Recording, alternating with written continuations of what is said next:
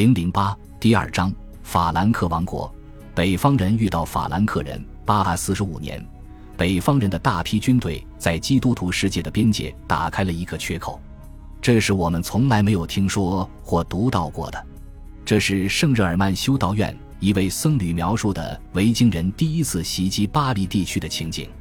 先知耶利米曾预言，上天对上帝选民的惩罚将来自于北方。教会学者把入侵者称为北方人，不仅指出了他们聚居地的地理源头，而且赋予了他们先知性的意义。公元八百四十年后，法兰克人的罪孽似乎的确遭到了这样的惩罚，因为随着虔诚者路易的死亡，法兰克王国陷入内战。以前针对王国防线之外的敌人所采取的暴力活动，现在却在王国内部爆发了。强权者与追随者互相对抗，他们还镇压了君主们无暇保护的弱者。牧师和僧侣也成为牺牲品，因为需要获得支持的国王把修道院分给了非神职人员，并且允许把教堂的土地分给勇士。教士也被无情地卷入军事战斗，他们和信众一样身负罪孽。圣日耳曼修道院的僧侣认为，上帝是在用异教徒的手惩罚基督徒。强大的法兰克王国曾经如此善待教会，现在竟然变得如此低贱，被肮脏的敌人玷污了。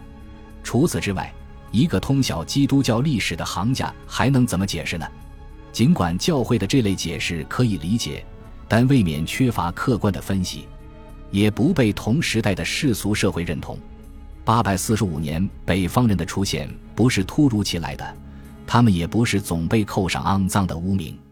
法兰克民众对圣经的了解比圣日耳曼修道院的僧侣要少，但是他们了解同北方国家交往的早期历史。八世纪，波罗的海和西欧之间的贸易开始发展了起来。斯堪的纳维亚人经常光顾杜里斯特和法兰克王国的其他贸易中心，但没有留下一手书面证据。然而，在八三十四年，一个法兰克主教向北逃亡到弗里西亚。从一些北方人那里得到了帮助，他们熟悉海港和流向大海的河流，他们了解法兰克王国的海岸线和王国的购买力，这进一步巩固了斯堪的纳维亚人与法兰克人之间的贸易联系。双方其他的联系源自法兰克军事力量的扩大。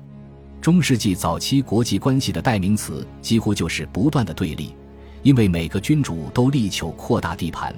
并且跨越边境去掠夺财富，任何成功的王国周围都围绕着一圈卫星国，因为他需要了解边境局势。八世纪法兰克周边的小国流传着这样一句谚语：如果一个法兰克是你的朋友，那他肯定不是你的邻居。法兰克人的朋友经常居于邻国之外的国家中，比如法兰克的传统盟友阿伯德里特人，他们是一支移居到萨克森以东的斯拉夫人。到八世纪七十年代，随着法兰克人牢牢统治了弗里西亚，查理大帝的军队开始征服萨克森。当萨克森北部的邻居们进入法兰克军队的领地时，丹麦和丹麦人首次出现在查理大帝时期的法兰克王室年代记中。七百七十七年，被打败的萨克森首领维杜金德同部下到丹麦国王西格弗雷德那里寻求庇护。七百九十八年，查理大帝重新对萨克森人开战。他派了一个使臣前往丹麦国王西格弗雷德那里。很明显，他想先发制人，不允许丹麦人为萨克森人提供保护。查理大帝的宫廷学者诺森布里亚人阿尔昆所写的一封信，对七百九十三年遭受北方人攻击的修道院僧侣表示了怜悯，也揭示了法兰克王国同丹麦的进一步接触。阿尔昆暗示。查理大帝将救回那些可能作为人质而被送到丹麦的孩子。八百零四年，萨克森被法兰克征服，这无疑勾起了丹麦人的兴趣。居住在易北河以东某个地区的萨克森人被迁往法兰克，腾出的土地则给了阿伯德里特人。王室年代记提到，这时候。丹麦的哥德弗雷德国王率领一支舰队和王国麾下的骑兵到达了位于丹麦和萨克森边境的什勒苏伊格。他答应与查理大帝对话，但是他的手下劝他不要亲自前往，而是派遣使节，他同意了。查理大帝也派出使节，以谈判遣返逃亡者的事宜。随后，哥德弗雷德的丹麦军队攻击了阿伯德里特人，逼迫他们缴纳贡品。戈德弗雷德还同维尔茨人结盟。维尔茨人是一支斯拉夫人，是阿伯德里特人的邻居和宿敌。这扰乱了法兰克人在易北河以东精心构建起的外交体系。返回丹麦之前。哥德弗雷德毁掉了阿伯德里特人领地中的贸易中心雷里克，并且逼迫商人迁往丹麦的海泽比，希望征收通行费来牟利。他在海泽比周围修建堡垒，要求军队指挥官们分担这项任务。八百零九年，有许多关于这位傲慢并且喜欢吹嘘的丹麦国王的传闻。哥德弗雷德的人刺杀了阿伯德里特的首领。八百一十年。查理大帝已经在谋划针对哥德弗雷德的远征，这时他听说一支来自丹麦的二百艘船只的舰队袭击了弗里西亚，蹂躏了弗里西亚群岛，在三次战斗中击败弗里西亚人，并且强迫纳贡。弗里西亚人已经上缴一百磅的白银。查理大帝召集大批军队准备复仇，这时传来消息，哥德弗雷德被一个随从杀死，他的侄子赫明继位。并与查理大帝达成和解，哥德弗雷德极大地威胁了法兰克人对萨克森及其同盟的统治。他拥有骑兵，还能够聚集起一支庞大的舰队。他了解商人和通行费的价值，能够把整个贸易中心迁到他的国家。他能开展公共工程建设，动员下属的部队参与进来。他可以向法兰克人发起对阵战。丹麦在中世纪早期还算得上一个王国，但是赫明统治下的王国并没有维持很久。一些觊觎权力的王室人员参与了继位争夺，还向勇士们许诺了赏金。哥德弗雷德所培养起的贵族养成了对地位和财富的贪恋，一时得不到满足，他们就伺机到其他地方寻求补偿。哪里还有比法兰克王国更好的地方呢？八百一十四年。查理大帝去世之后的二三十年间，法兰克王国的财富继续显著增长，刺激了商业往来，引进了大量珍贵的商品，为帝国的辉煌、高贵的馈赠、教堂的宏伟和贵族式的炫耀提供了所需资金。货币体制促进了王国进一步的发展，日益增加的造币厂制造出越来越多的货币。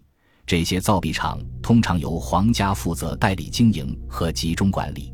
查理大帝的继任者虔诚者路易设法维护了整个基督教帝国的和平。桑斯的大主教拆掉城墙的石头用来重建教堂。越来越多的地主要求农民用货币代替实物交易。高卢各省教会领地和世俗地区一年一度的交易会和每周一次的地方集市数量激增。商人的船只穿梭于河流和内陆之间，百姓对社会治安开始有了信心。然而，在丹麦人眼中，虔诚者路易不是一个和平使者，而是挑起事端的人。当哥德弗雷德的儿子们将一位叫做哈拉尔的对手驱逐出去时，虔诚者路易迎接了这位流亡者，并将他送到萨克森。八百一十五年。当一支拥有二百艘船只的丹麦舰队开向萨克森时，试图支持哈拉尔复辟的活动以失败告终。八百一十九年，哈拉尔同哥德弗雷德的两个儿子一起执掌丹麦大权。第二年，《王室年代记》记录了来自丹麦的海盗乘坐十三艘船只，指挥有方，袭击了位于瑟纳河口的佛兰德斯和普瓦图西部。这些地方都是几十年前丹麦入侵者熟悉的落脚点，不管是之前丹麦王朝斗争中的失败者或胜利者，都让这种熟悉性派上了新用场。八百二十年，尽管这支小型舰队在这两个最早袭击的地方遭到了数次抵抗，海盗们却在阿基坦获胜，并带回大量战利品。在法兰克人的眼中，北方人由商人变成了好战者。虔诚者路易派兰斯大主教埃博在丹麦边境进行了一次传教动员，但法兰克人依然无法控制丹麦的局势。八百二十六年，哈拉尔及其妻子在美因茨附近的英格尔海姆宫殿受到了隆重的款待。丹麦王室接受洗礼，虔诚者路易象征性的成为哈拉尔的教父。路易还把弗里西亚东北部的吕斯特林根分封给哈拉尔。假如哈拉尔被丹麦驱逐，他可以把这里当作避难之地。八百二十七年，这里果然派上了用场。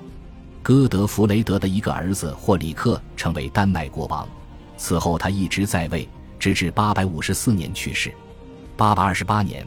哈拉尔复辟失败，随后汉堡主教安斯卡尔率领法兰克传教士开展传教活动，但是八百四十五年，霍里克袭击汉堡，摧毁了安斯卡尔的大教堂，传教活动几乎遭受致命的挫折。尽管直到九世纪八十年代才有了一次大规模的军事行动，这一行动致使萨克森军队损失惨重，但是这期间丹麦萨克森边境一直危机重重。有趣的是，九世纪三十年代至八十年代的法兰克年代记编写者也称这些丹麦本土的丹麦人为北方人，和他们那些忙于践踏法兰克王国并使弗里西亚成为可能的永久定居点的同伙一个称呼。恭喜你又听完三集，欢迎点赞、留言、关注主播，主页有更多精彩内容。